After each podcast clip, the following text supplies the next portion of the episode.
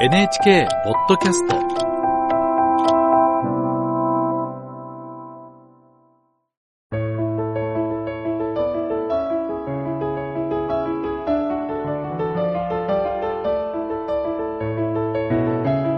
物語やエッセイの朗読をお届けするラジル文庫。今日は詩集若菜集や小説夜明け前などで知られる島崎藤村の随筆をご紹介します。ヤシの実や千曲川旅情の歌など藤村の詩は歌としても親しまれています島崎藤村短夜の頃第2回朗読はアナウンサーの吉岡大輔です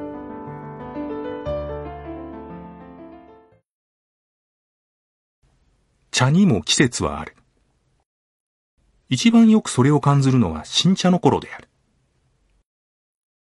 ところが新茶ぐらい匂いが良くて、またそれの早く失われやすいものも少ないかと思う。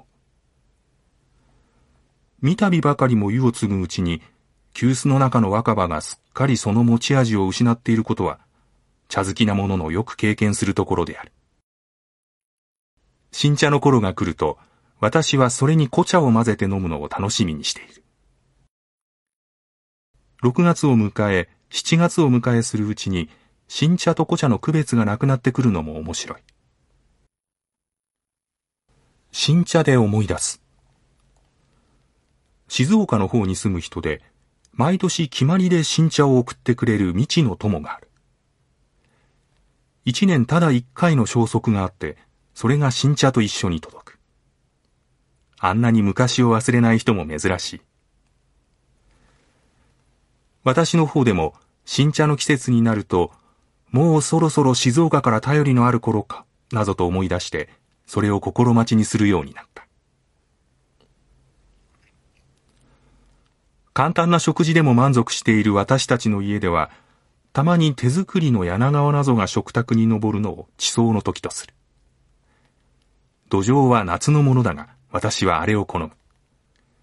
年を取るにつれてことにそうなった。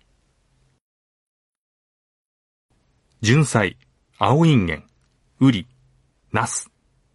すべて野菜の類に嫌いなものはないが、この節盛りに出るものはその姿まで涼しくて好ましい。冬の頃から私の家では到来物の酒のカスを壺に入れ、固く目張りをして蓄えているが、あれで新しいナスをつけることも今年の夏の楽しみの一つだ。この短夜の頃が私の心を引くのは、一つは黄昏時の長いにもよる。あの一年のうちの半分が昼で、半分はまた夜であるような北の国の果てを想像しないまでも、黄昏と夜明けのかなり接近して、午後の7時半過ぎにならなければ暗くならない夜が朝の3時半過ぎか4時近くには開け離れていくと考えることは楽しい。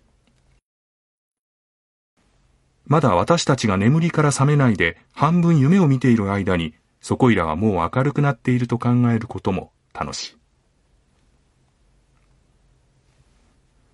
夏の夜は篠の尾岳の節茂み。そよやほどなくあくるなりけり。短夜の頃の深さ。虚しさは、ここに尽くすべくもない。そこには、また私の好きな淡い夏の月も待っている。夏の月の良いことは、それがあまりに輝きすぎないことだ。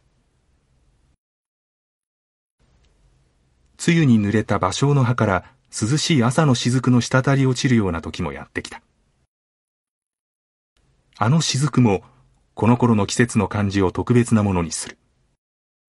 あれを見ると誠に目の覚めるような心地がする。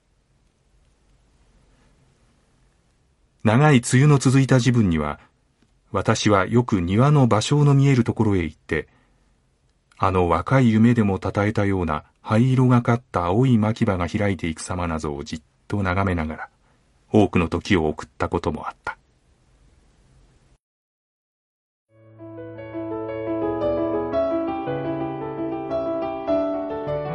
島崎藤村短夜の頃第2回朗読はアナウンサーの吉岡大輔でした。